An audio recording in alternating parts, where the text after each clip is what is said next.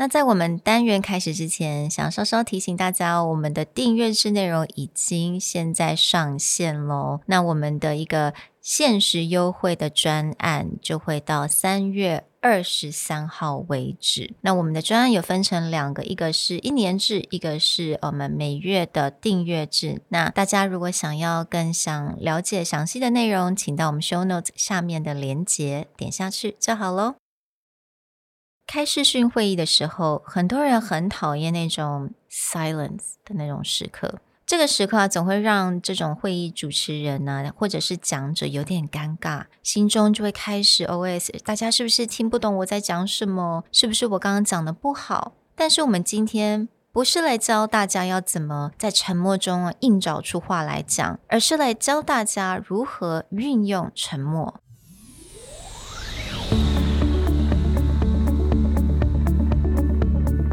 Hello，欢迎来到 Executive Plus 主管与沟通力的 Podcast。I'm Sherry, an educator, certified coach, and style enthusiast。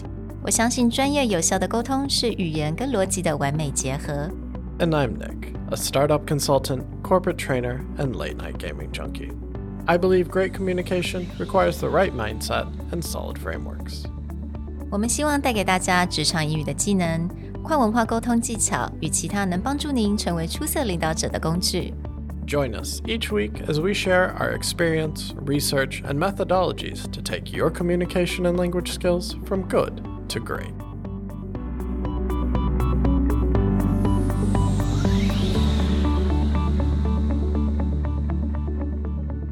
Hey, everybody.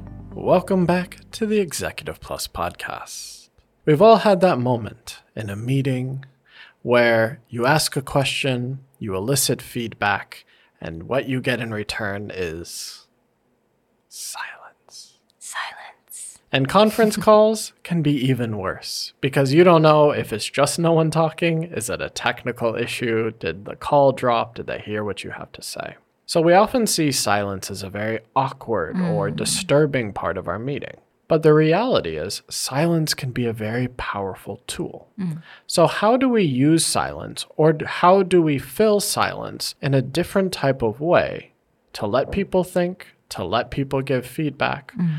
or just allow it to empower our communication? 嗯，大部分的人，连我也是，通常觉得这种很尴尬的这种沉默，真的是很不舒服。你会觉得很快的，你会很希望能够找一些句子或讲一些什么话来填空这些 silence。但是如果你仔细想，在很多情况之下，很多人并不是那种能够及时的给你 feedback。你就算问他一个问题，他可能不会觉得我马上就可以给你 feedback，他可能需要思考，他需要想一下。那其实，在职场中或者在人生当中，有很多这样子的人，尤其是前一段时间嘛，有这个 the movement of introverts，right？比较内向者。那内向的人呢，是需要一点时间去 process，需要一些时间去思考的。那觉得其实，在职场上也。一样，我们必须要给这些人有时间去思考，有空间去思考。So today we just really want to lean in on this silence and using the silence to work to our advantage in a conference call, especially.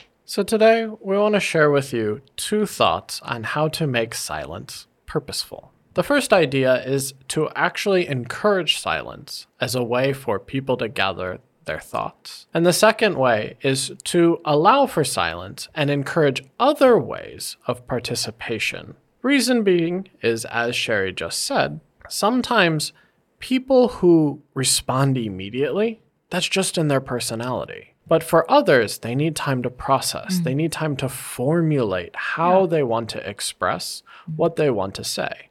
And silence is the moment for them to do that. When mm-hmm. someone jumps up in a meeting and just starts answering questions, they may have great ideas. Yeah. It may not actually be the best ideas in the room. Mm. But people who tend to be quieter or mm. more reserved will usually see that as, oh, well, I don't need to participate now. Mm. Or mm, I can't think as fast as that person, so I will just keep my opinions mm. to myself how do we use silence mm. in a meeting or especially in a conference call to actually encourage more thoughtful response and allow for mm. more reserved or more introverted people right. to gather their thoughts Yeah，and 有的时候我们在当会议的主持人，我们也必须要稍微去准备一下，有可能你待会儿这个 conference call 呃加入的人，你的同事、你的客户，他可能不是那种随时就可以给你一个 feedback 的人，他可能需要时间。So when you're designing your conference call, think about this and maybe leave some room in the very beginning for people to gather their thoughts，也就是刚刚 Nick 所讲的。So let's say 我们会议的刚开始，right？会议的主持人我们都会通常必须要我们要 walk everyone through the agenda of the meeting，right？So we talk about the agenda, what needs to be talked about and what needs to be discussed later on. And 这个时候我们就可以给大家一些空间，也就是你讲完这个 agenda，你通常会问 Does anyone have any question? Would you like to add anything to the agenda? 这个时候你可以就说，So why don't we take about three minutes to think about it and leave any comments in the comment section, or we'll come back in three minutes and let me know.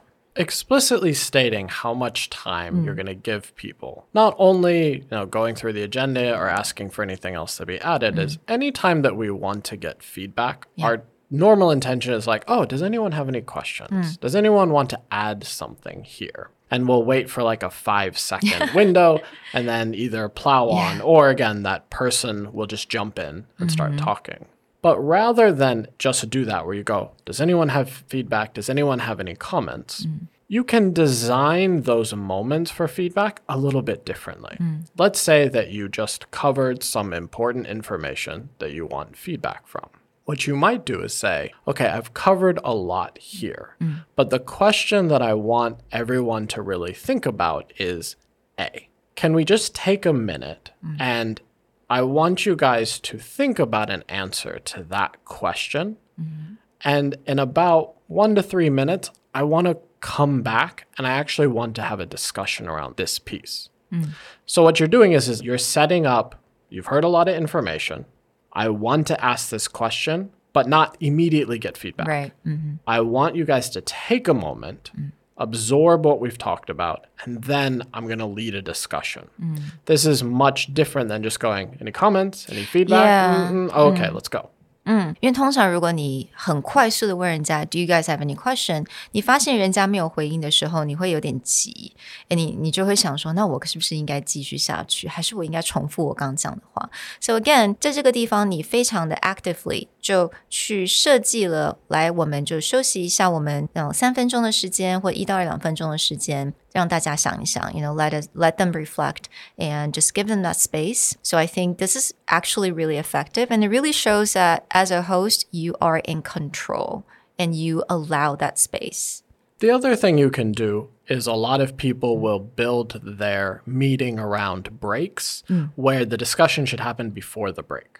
But if you want allow silence or a time for people to reflect, plan your discussion after break. Go, I'm going to cover this information. We've been going for about an hour. Why don't people just go take a quick break? And in 10 minutes, we'll come back. But as soon as we come back, I really want to have a discussion around this. Mm. Actually, plan the break. And no, not everyone's going to think about it. Some people are just going to take that as a coffee time. But for those people who do need to reflect on it, you've now given them that opportunity. So now 另外一个方法，也就是用不一样的 medium，用不一样的方式，能够让你的参与这个会议的人能够表达他的意见。不一定他要讲话，right？他可能在车上，他可能正在上班，他并没有办法把他的麦克风打开，但是他还是可以提供他的 feedback。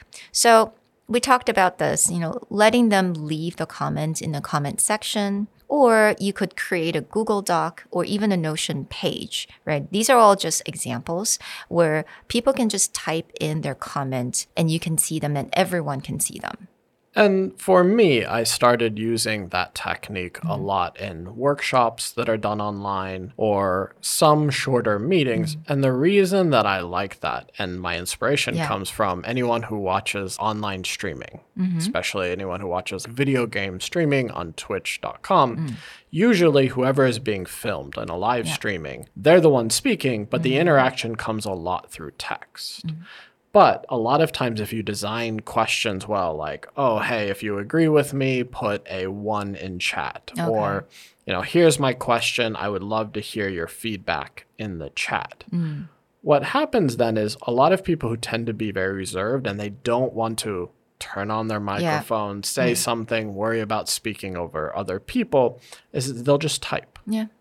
And mm. so when you allow people typing, Yeah. They have more time to write down. Mm-hmm. They don't have to feel like, oh, I have to jump out and mm. share my voice. But it's still a very effective way to create a back and forth. Mm. And in terms of that can be within your Zoom chat or Google Meets chat, or as Sherry was saying, if you open up a Google document or a Notion mm. document, where, yeah, their name is going to be there. They're going to be able to lay it out. Some people like to write in bullet points in a more outlined format, but these allow people to express without having the necessity to speak up. So Yep. they can speak up without speaking. 那我们想提供给大家最后一个 tip，也就是你要怎么样能够去 facilitate 这样子的会议。那 facilitation is definitely a very you know, skill techniques， 但是 facilitation 其实每一个人你做 meeting host 都一定会需要用到这些 skills。So very simply put, all you really need to do is to have these phrases ready to go. For example，可能大家刚刚已经在了一个 Google Doc 上面已经写了非常多的 information，或者他在 comment section 你看到非常多的 comments. So you need to do a little bit of wrapping up. Oh, in summary, I think a lot of people made a lot of great suggestions, and I like this one in particular. Or I'm going to answer one question from the comment section. 所以类似像这样子的 facilitation 的一些片语，其实是非常可以帮助你在做这样子的 conference call. Well, I hope that you've looked through these three techniques and it helps you reframe how silence fits into a meeting. The first is lean into that silence and make it purposeful rather than just outright asking for feedback. Rephrase going into the feedback and comment section to explicitly give people time to think mm. about it. The second thing you can do is you can have people speak up without speaking. Mm. Use other mediums, other sources, whether it's the chat or some kind of collaborative document, to have people give feedback without having to turn on their microphone. The last thing that you can do is use a facilitation technique to help people reflect back on what's happened and potentially think more. 所以你可以看到更多的句子会在我们的讲义当中。So go ahead and click on the handouts. We hope that you rethink silence, and we'll talk to you guys next time. Bye. Bye.